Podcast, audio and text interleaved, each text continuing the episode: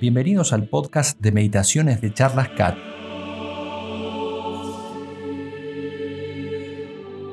La meditación católica consiste simplemente en hablar amistosamente con Dios. Ayuda mucho para avanzar en la vida espiritual y por eso ha sido siempre muy recomendada por la Iglesia y por los santos. A través de la meditación, ellos llegaron a vivir una vida de amor y de gran cercanía con Dios. Por eso decía Santa Teresa de Jesús, prometedme 15 minutos diarios de meditación y yo os prometo el paraíso.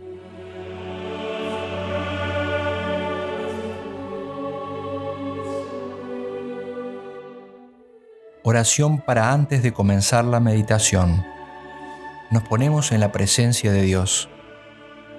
Señor y Dios mío, creo que estás presente en todo lugar, que estás aquí dentro mío, que me ves, que me oyes. Te adoro con profunda humildad y reverencia. Te pido perdón por mis pecados. Y aunque soy indigno de presentarme delante tuyo, confiado en tu infinita misericordia, te pido ayuda para hacer con provecho este rato de oración que ofrezco a tu mayor gloria. Amén. Meditaciones de Cuaresma. Fuente Hablar con Dios de Francisco Fernández Carvajal. Día 21. Perdonar y disculpar. Primer punto.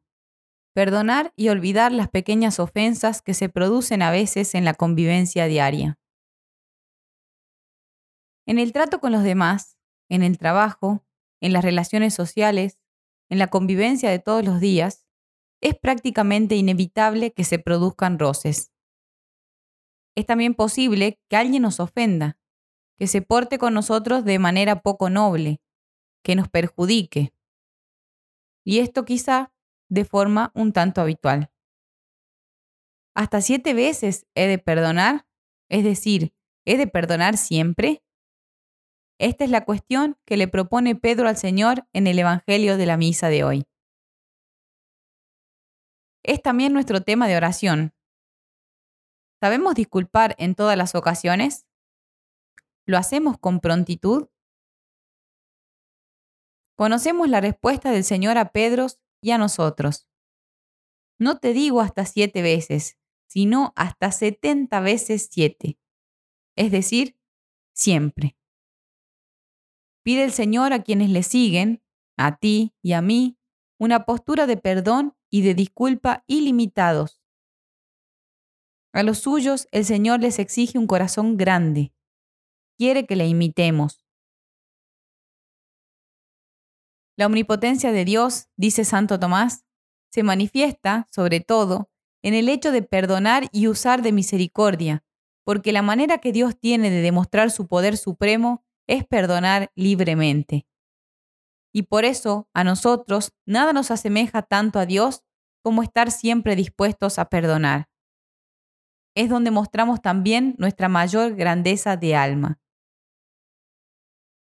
Lejos de nuestra conducta, por tanto, el recuerdo de las ofensas que nos hayan hecho, de las humillaciones que hayamos padecido, por injustas, inciviles y toscas que hayan sido, porque es impropio de un Hijo de Dios tener preparado un registro para presentar una lista de agravios. Aunque el prójimo no mejore, aunque recaiga una y otra vez en la misma ofensa o en aquello que me molesta, debo renunciar a todo rencor. Mi interior debe conservarse sano y limpio de toda enemistad. Nuestro perdón ha de ser sincero, de corazón, como Dios nos perdona a nosotros. Perdónanos nuestras deudas así como nosotros perdonamos a nuestros deudores, decimos cada día en el Padre nuestro. Perdón rápido, sin dejar que el rencor o la separación corroan el corazón ni por un momento. Sin humillar a la otra parte, sin adoptar gestos teatrales ni dramatizar. La mayoría de las veces, en la convivencia ordinaria, ni siquiera será necesario decirte perdono. Bastará sonreír, devolver la conversación, tener un detalle amable, disculpar, en definitiva. No es necesario que suframos grandes injurias para ejercitarnos en esta muestra de caridad. Bastan esas pequeñas cosas que suceden todos los días. Riñas en el hogar por cuestiones sin importancia, malas contestaciones o gestos destemplados ocasionados muchas veces por el cansancio de las personas, que tienen lugar en el trabajo, en el tráfico de las grandes ciudades, en los transportes públicos. Mal viviríamos nuestra vida cristiana si al menor roce se enfriara nuestra caridad y nos sintiéramos separados de los demás o nos pusiéramos de mal humor. O si una injuria grave nos hiciera olvidar la presencia de Dios y nuestra alma perdiera la paz y la alegría. O si somos susceptibles. Hemos de hacer examen para ver cómo son nuestras reacciones ante las molestias que a veces la convivencia lleva consigo. Seguir al Señor de cerca es encontrar también en este punto, en las contrariedades pequeñas y en las ofensas graves, un camino de santidad.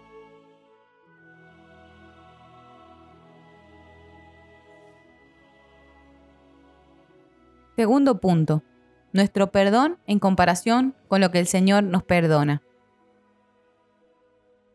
Y si siete veces al día te ofende, siete veces le perdonarás siete veces, en muchas ocasiones, incluso en el mismo día y sobre lo mismo.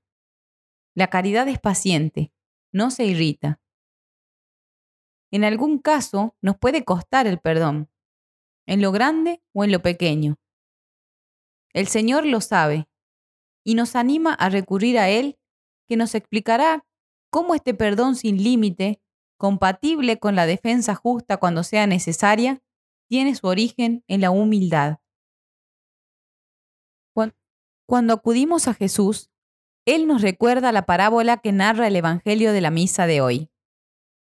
Un rey quiso arreglar cuentas con sus siervos y le presentaron uno que le debía diez mil talentos, una enormidad, unos 60 millones de denarios. Un denario era el jornal de un trabajador del campo. Cuando una persona es sincera consigo misma y con Dios, no es difícil que se reconozca como aquel siervo que no tenía con qué pagar. No solamente porque todo lo que es y tiene a Dios se lo debe, sino también porque han sido muchas las ofensas perdonadas. Solo nos queda una salida, acudir a la misericordia de Dios para que haga con nosotros lo que hizo con aquel criado. Compadecido de aquel siervo, le dejó libre y le perdonó la deuda. Pero cuando este siervo encontró a uno de sus compañeros que le debía cien denarios, no supo perdonar ni esperar a que pudiera pagárselos, a pesar de que el compañero se lo pidió de todas las formas posibles. Entonces su señor lo mandó a llamar y le dijo, Siervo malo, yo te he perdonado toda la deuda porque me lo has suplicado. ¿No debías tú también tener compasión de tu compañero como yo la he tenido de ti? La humildad de reconocer nuestras muchas deudas para con Dios nos ayuda a perdonar y a disculpar a los demás. Si miramos lo que nos ha perdonado el Señor, nos damos cuenta de que aquello que debemos perdonar a los demás, aun en los casos más graves, es poco. No llega a cien denarios. En comparación de los diez mil talentos, nada es. Nuestra postura ante los pequeños agravios ha de ser la de quitarles importancia. En realidad, la mayoría de las veces no la tienen. Y disculpar también con elegancia humana. Al perdonar y olvidar, somos nosotros quienes sacamos mayor ganancia. Nuestra vida se vuelve más alegre y serena, y no sufrimos por pequeñeces. Verdaderamente la vida, de por sí estrecha e insegura, a veces se vuelve difícil pero eso contribuirá a hacerte más sobrenatural, a que veas la mano de Dios, y así serás más humano y comprensivo con los que te rodean. Hemos de comprender a todos, hemos de convivir con todos, hemos de disculpar a todos, hemos de perdonar a todos. No diremos que lo injusto es justo, que la ofensa a Dios no es ofensa a Dios, que lo malo es bueno, pero ante el mal no contestaremos con otro mal, sino con la doctrina clara y con la acción buena, ahogando el mal en abundancia de bien. No cometeremos el error de aquel siervo mezquino, que habiéndosele perdonado a él tanto, no fue capaz de perdonar tampoco.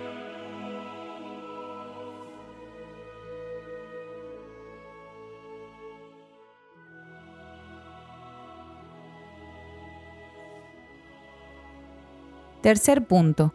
Disculpar y comprender. Aprender a ver lo bueno de los demás. La caridad ensancha el corazón para que quepan en él todos los hombres, incluso aquellos que no nos comprenden o no corresponden a nuestro amor. Junto al Señor no nos sentiremos enemigos de nadie. Junto a Él aprenderemos a no juzgar las intenciones íntimas de las personas. No percibimos de los demás sin unas pocas manifestaciones externas que ocultan en muchas ocasiones los verdaderos motivos de su actuar.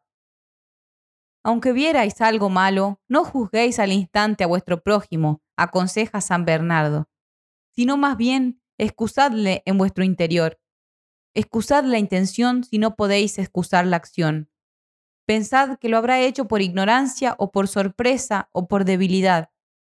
Si la cosa es tan clara que no podéis disimularla, aún entonces procurad creerlo así, y decid para vuestros adentros, la tentación habrá sido muy fuerte. ¿Cuántos errores cometemos en los pequeños roces de la convivencia diaria? Muchos de ellos se deben a que nos dejamos llevar por juicios o sospechas temerarias. ¿Cuántas divisiones familiares se tornarían a si viéramos que ese mal detalle, esa inoportunidad, se debe al cansancio de aquella persona después de un día largo y difícil? Además, mientras interpretes con mala fe las intenciones ajenas, no tienes derecho a exigir comprensión para ti mismo. La comprensión nos inclina a vivir amablemente abiertos hacia los demás, a mirarlos con simpatía. Alcanza las profundidades del corazón y sabe encontrar la parte de bondad que hay siempre en todas las personas. Solo es capaz de comprender quien es humilde. Si no, las faltas más pequeñas de los demás se ven aumentadas y se tiende a disminuir y justificar las mayores faltas y errores propios. La soberbia es como esos espejos curvos que deforman la verdadera realidad de las cosas. Quien es humilde es objetivo y entonces puede vivir el respeto y la comprensión con los demás. Surge fácil la disculpa para los defectos ajenos. Ante ellos, el humilde no se escandaliza. No hay pecado, escribe San Agustín, ni crimen cometido por otro hombre que yo no sea capaz de cometer por razón de mi fragilidad y si aún no lo he cometido es porque Dios, en su misericordia, no lo ha permitido y me ha preservado en el bien. Además, aprenderemos también a descubrir tantas virtudes en los que nos rodean. Nos dan lecciones de trabajo, de abnegación, de alegría, y no nos detendremos demasiado en sus defectos, solo cuando resulte imprescindible para ayudarles con la corrección fraterna. La Virgen nos enseñará, si se lo pedimos, a saber disculpar. En Caná, la Virgen no critica que se haya acabado el vino, sino que ayuda a solucionar su falta y a luchar en nuestra vida personal en esas mismas virtudes que en ocasiones nos puede parecer que faltan en los demás. Entonces estaremos en excelentes condiciones de poder prestarles nuestra ayuda.